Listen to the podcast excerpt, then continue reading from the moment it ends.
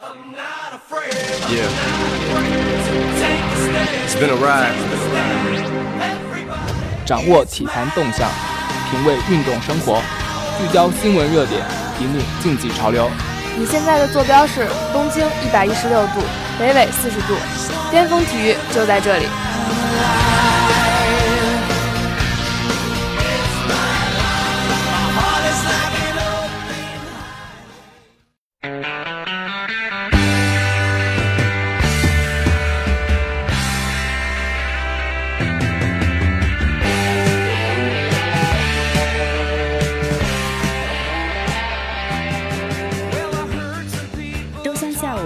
三十分，巅峰体育与您准时相约。大家好，我是播音小洛，我是阿元。本周 NBA、CBA 继续上演多场好戏，绿茵场上激战正酣。不仅有精彩的各大联赛，欧冠小组赛也落下了帷幕，淘汰赛大戏即将开始，还有短道世界杯上海站等综合赛事。精彩的节目马上开始。首先来看 NBA，北京时间十二月十五日。湖人客场挑战森林狼，对于科比和他的球迷来说，这是个历史性的时刻。这个夜晚，飞侠的生涯总得分将超越乔丹，升至历史第三位。本场比赛之前，科比距离乔丹的三万二千二百九十二分只有八分差距，只要他今晚拿到九分，就能完成对飞人的超越。将是对科比十九年坚持不懈的极大肯定。尽管如今的科比已进入职业生涯末期，而且湖人的状态早已不复当年，但这位三十六岁的老兵义无反顾地坚持着，队友们也没有让他失望。最终，科比全场拿下二十六分，带领湖人取得赛季首次三连胜。公牛客场以九十三比七十五轻取热火，公牛四连胜。近来状态不错的罗斯拿下了十四分。巴特勒十七分、七个篮板和五次助攻，功率为二十二分最高。热火遭遇两连败，勒尔邓在老东家面前得了十七分、十个篮板，韦德十七分、六个篮板，波什继续缺阵。邓少回归的雷霆继续猛追，离西部第八的位置已经非常近。面对太阳，他们取得六连胜。威斯布鲁克拿下了二十八分、八个篮板和八次助攻，杜兰特二十三分、八个篮板。太阳五连败，但仍居西部第八的位置。杰拉德·格林拿下了十五分，德拉季奇兄弟都缺阵。近况不佳的马刺前往高原球场挑战掘金，头号球星帕克继续因伤缺阵，莱昂纳德关键时刻两度抢断，得了十八分、八个篮板、四次助攻、五个抢断和六个盖帽。邓肯十五分、九个篮板，最终马刺以九十九比九十一险胜过关。东部第一猛龙加时险胜垫底的尼克斯，安东尼拿下三十四分九篮板，但加时赛一分未得，功亏一篑。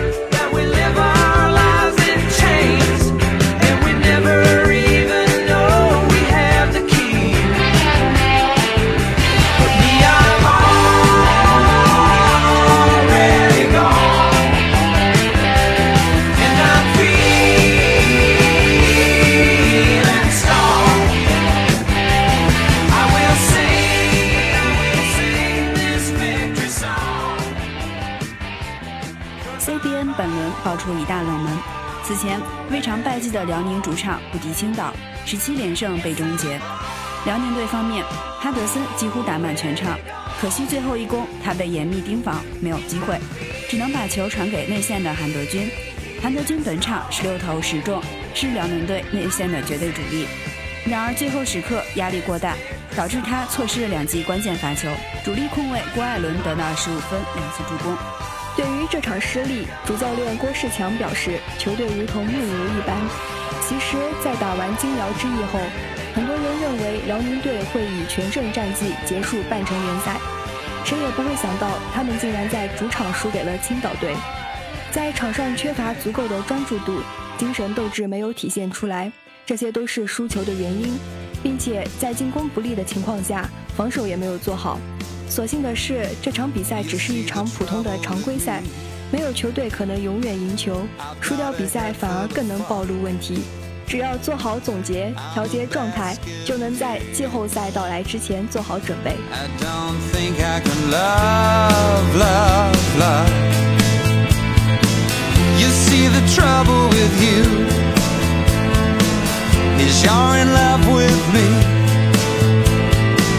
Why a strange thing to do. What a brave place to be.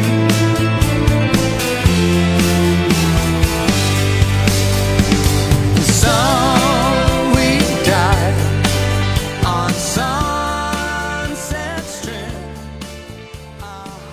关注完篮球，再来看国际足坛。首先是英超一场焦点战，北京时间十二月十四日，英超第十六轮一场焦点战在老特拉福德球场展开角逐。曼联主场三比零完胜利物浦，鲁尼先拔头筹，马塔和范佩西传射建功，德赫亚多次做出扑救，曼联夺得联赛六连胜，继续稳坐前三。榜首的切尔西本轮赢球，曼城必须全取三分才能增加夺冠希望。本轮他们客场挑战莱斯特城，最终曼联凭借兰帕德在第四十分钟打入全场的唯一入球，一比零小胜对手。兰帕德也以一百七十五粒入球追平英超全时期进球榜第四的亨利。There's no trouble with you. So when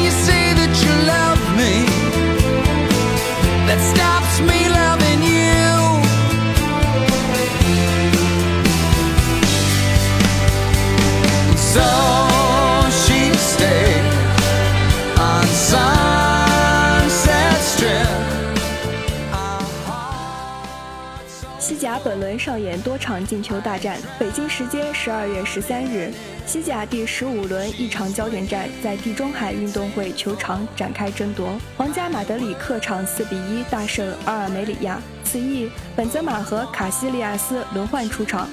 皇马第三十四分钟取得领先，伊斯科晃过马塞多后，禁区左侧十六码处弧线球射入远角，但阿尔梅里亚第三十九分钟扳平比分。维萨二十五码处抽射入左下角，一比一。皇马三分钟后再度超出比分，贝尔头球顶入球门左下角，一边再战。阿尔梅里亚错失良机，皇马则在第八十一分钟锁定胜局。C 罗接本泽马传中推射空门入网。第八十八分钟，C 罗梅开二度，皇马夺得二十连胜，继续领跑。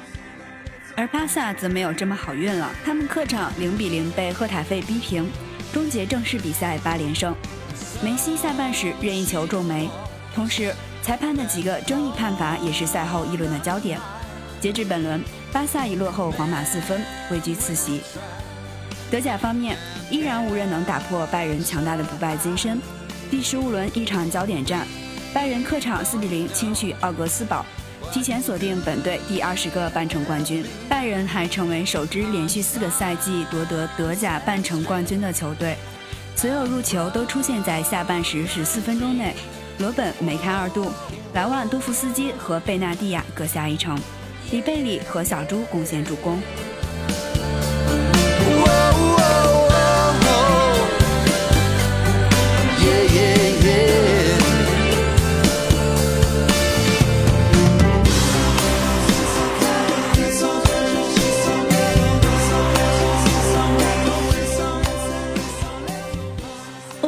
束了小组赛的争夺，出线队伍尘埃落定。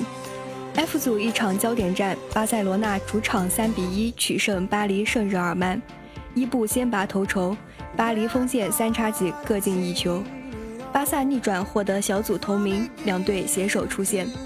G 组中，早已锁定头名的切尔西坐镇斯坦福桥，三比一战胜里斯本竞技，法布雷加斯和许尔勒进球，霍纳桑席尔瓦扳回一城，米克尔欧战处子球锁定胜局。失利的里斯本竞技将参加欧联杯。B 组同样早已锁定头名的皇家马德里4比0大胜卢多戈雷茨，同组的利物浦在队长杰拉德的带领下1比1与巴塞尔握手言和，但只能目碎对手晋级十六强。有“死亡之组”之称的 E 组，最后一轮展开一场焦点战，曼城客场挑战意甲劲旅罗马。在拜仁早已出现，后三队同积五分的情况下，可以说谁都有机会突围。最终，多名主力缺阵，曼城客场2比0击败罗马，成为欧冠第三支前四轮最高积两分，但随后两连胜出现的球队，纳斯里世界波破门，罗马中卫马诺拉斯顶中门柱，中场前。纳斯里助攻萨巴莱塔锁定胜局。至此，十六强席位水落石出。德甲连续两个赛季独占四席，西甲则夺得三个小组头名，英超也有三个席位。法甲两队入围，意甲仅剩尤文独苗。其中小组第一有马竞、皇马、摩纳哥、多特蒙德、拜仁、巴塞罗那、切尔西和波尔图，而尤文图斯、巴塞尔、勒沃库森、阿森纳、曼城、巴黎圣日耳曼、沙尔克。顿涅茨克矿工也经过最后一轮的激烈争夺，也获得出线权。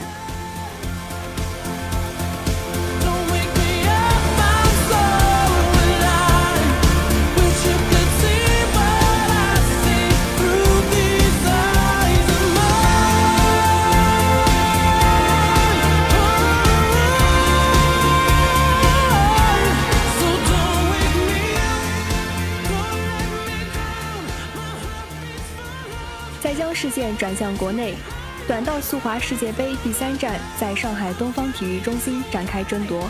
在女子500米第一次决赛里，中国名将范可新技压群芳，实现赛季三连冠。新秀韩雨桐则在女子1500米决赛里爆冷击败沈石溪，为中国队锦上添花。李红爽获得铜牌。而在女子500米第二次决赛中，中国队依旧表现出色。由小将李红爽、林月摘金夺银。团体项目方面，中国队派出了林月、范可新、李红爽、韩雨桐的阵容出战女子三千米接力决赛。在赛程前半段，中国队一直保持着领先的位次。然而，进入冲刺一半，韩国主将崔敏静与范可新进行了强强对话。最后一圈时，崔敏静发力超越得手，以4分08秒831的成绩率先撞线摘取桂冠。中国队齐聚亚军。至此，2014-15赛季短道速滑世界杯上海站的比赛全部落下帷幕。中国队共取得三金两银一铜，位列金牌榜第二位。韩国队则豪取五枚金牌，成为本站的最大赢家。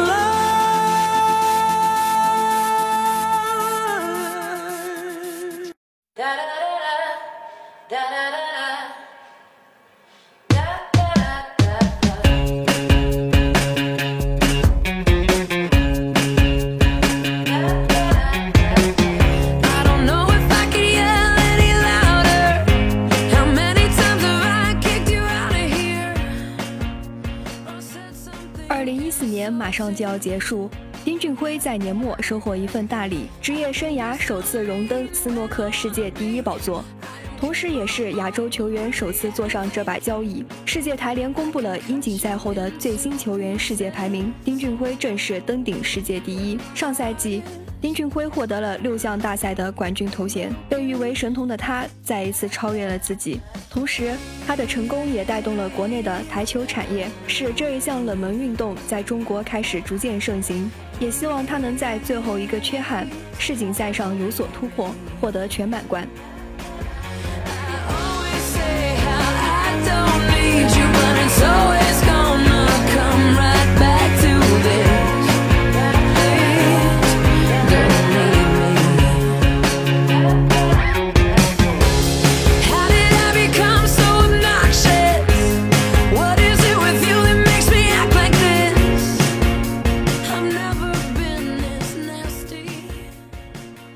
成功的路上是否有捷径？答案是当然没有。然而，还是会有人宁愿相信这个童话，也不愿意付出努力，因为他们只看到那些努力的人获得了命运的垂青，却不知道背后有多少不为人知的故事。本期的节目聚焦，我们来看选秀权对于球队的影响。说到费城七十六人队，恐怕人人都认为这是一个笑话。不仅仅是因为他们稳坐联盟副班长的位置，更是因为他们的态度。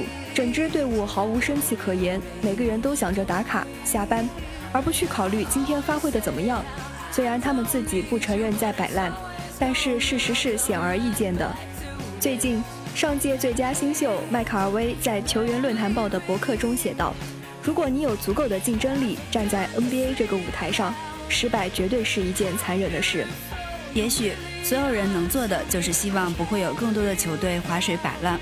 无论我们热爱这项运动的什么方面，这都不是增进体育的真谛。先抛开这所有的绝望，出现的问题是：除了摆烂，七十六人还有别的选择吗？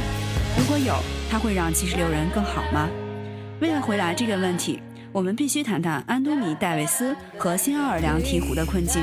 二零一三年六月二十七号，七十六人和鹈鹕进行了一个使他们联盟排名地位如此剧烈的人员交易。七十六人将全明星后卫霍里迪送到鹈鹕，换来伤愈的诺尔，一个最后带来沙里奇的选秀签。正如上述，这一个交易让鹈鹕从排名垫底来到了中游，而七十六人从中游降至了垫底。现在的鹈鹕成为了之前的七十六人。而现在的七十六人变成了之前的鹈鹕。尽管七十六人一直被当成是公然摆烂的反面案例，但并不被经常提及的鹈鹕的处境，更加坚定了七十六人球队经理山姆辛基的这个决定。鹈鹕有振奋人心的地方，但是这都仅围绕于二十一岁的超新星戴维斯。目前来看，球队以他为核心，为赢球所做的一切毫无作用，一切都停滞不前。没有选择摆烂，鹈鹕在联盟中游的沼泽泥潭中举步维艰。正如魔术师约翰逊所指出的一样，一个并不优秀的排位，却也不能够烂到能获得改变球队的选秀权。当然，现在说还为时尚早，但戴维斯冉冉上升的生涯的开启，已经越来越像另一个故事的续集。在森林狼的凯文·加内特，拿最近和勇士的比赛来说。戴维斯在甲骨文球场一浪高过一浪的分贝中艰难的呼吸，保持镇定。他砍下三十分、十五板，还有三次盖帽和两次抢断，但鹈鹕还是输了二十七分。赛后，戴维斯沮丧地说道：“这确实让人沮丧，但是我们还是要在一起。在一起的含义对他而言并不是个问题。他的新秀合同直到二零一七年，也极有可能在那之后留在鹈鹕。在接下来的五年中。”戴维斯和鹈鹕会紧密相连，他和鹈鹕分道扬镳的概率，估计比他眉毛分开的概率都低。戴维斯的成长是惊人的，但当他负担着千斤重石的时候，他也可能成为西西弗斯，做着永无尽头而又徒劳无功的任务。新奥尔良被一大堆烂合同和不稳定的射手们阻塞了通途，现在鹈鹕面临的艰巨任务就是避免克利夫兰陷入的勒布朗困境。年轻的詹姆斯。带领骑士获得了太多胜利，以至于骑士没有及时给予他足够的帮手。而在努力获胜的过程中，鹈鹕队其实就已经输了。他们尚有希望的唯一理由就是戴维斯和2016年增加的薪金空间。其实鹈鹕反过来是成为76人一样摆烂球队的广告。鹈鹕手中攒着摆烂而获得立身资本戴维斯，而他们致命缺陷偏偏来源于他们摆烂过度。当然，新奥尔良也许能更好地围绕戴维斯建队，他们可以考虑采用反向激励的方法。为了给戴维斯搭档另一个超级明星级别的球员，那么球队的战绩越烂越好。然而鹈鹕拒绝摆烂，选择努力付出，而这也预示着一个缺乏竞争力的未来。与之对比，七十六人反而拥有可能，有些玄乎的可能，但确实存在的可能。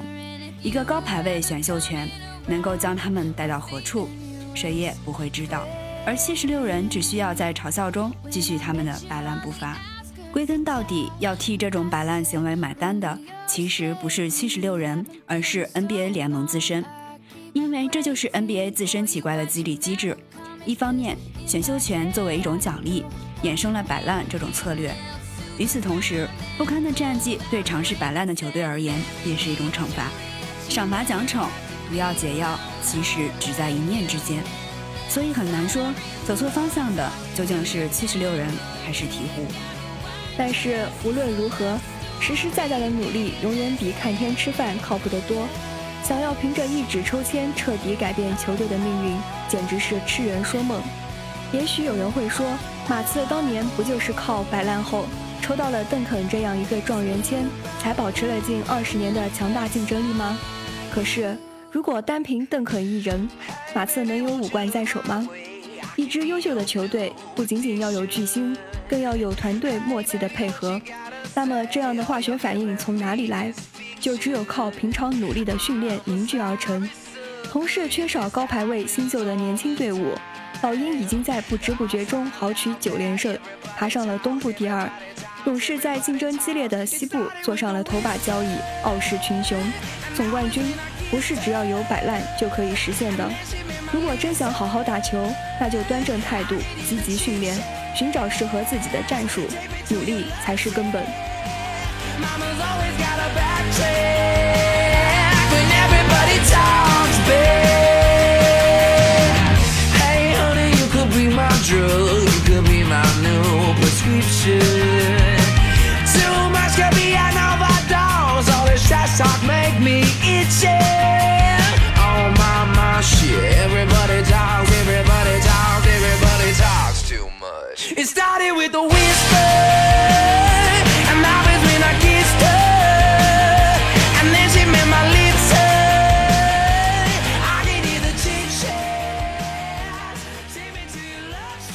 巅峰体育就是这样，感谢编辑苏格，导播 d e f r y 欢迎继续收听我们在土豆、豆瓣、喜马拉雅、蜻蜓 FM 的节目，更多新鲜体育资讯，更多深度体育解读，尽在巅峰体育。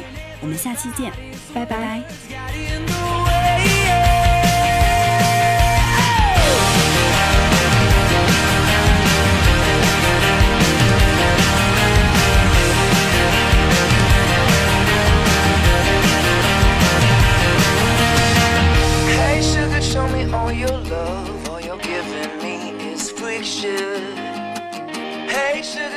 caras.